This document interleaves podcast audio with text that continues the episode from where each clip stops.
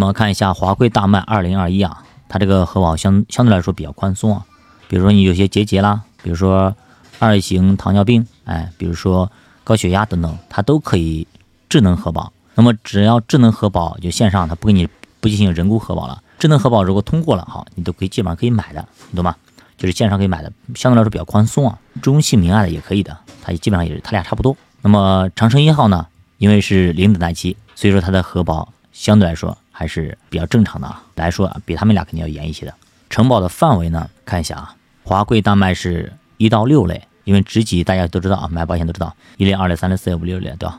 它都可以。那么中信明爱是一到四类，那么长城一号很聪明啊，自己的职业表可以保啊，他肯定不会给你弄到一到六类或一到四类的，他肯定自己去做一个呃一个职业表，你只要符合我这个职业表就可以的。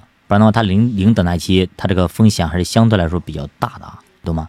因为我们以大数据来算，很多工地上呢等等很多这个伤亡率还是蛮高的。比如说高危的，像矿井啊、下矿的、下海的啊，这些都是高危行业啊。还有高空作业的那个，呃，我们那个我们现在都写字楼都是玻璃幕墙，对吧？动不动都几十层甚至上百层的，就是玻璃幕墙外面刷墙那个啊，叫蜘蛛侠。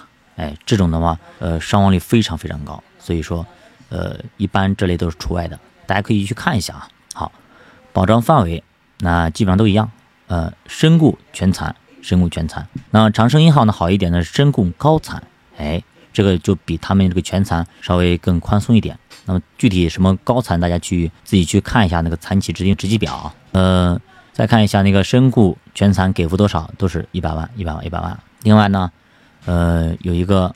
猝死关爱金，呃，华贵大麦和中信民爱是没有的，长城一号有，长城一号有的呢，这个那去哪儿了？那在这里啊，呃，五十五岁周岁之前啊，五十五周岁之前，呃，如果是发生了猝死，好，给到六十万，五十六到六十五之间，呃，给三十万，呃，这是一个它的一个猝死关爱金啊，这是长城一号独有的啊，呃，再看一下那个有个假日航空意外身故或全残。就是假日的时候，你坐航空发生了意外身故，哈，或全残，给两百万，华贵大迈，那他俩没有，对吧？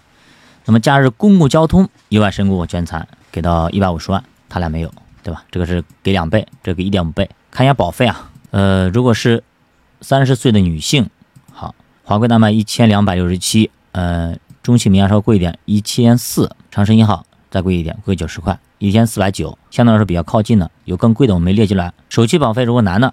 啊，那就稍微贵一点啊，两千一百三十七，这是两千三百五，两千五百二，那相对来说。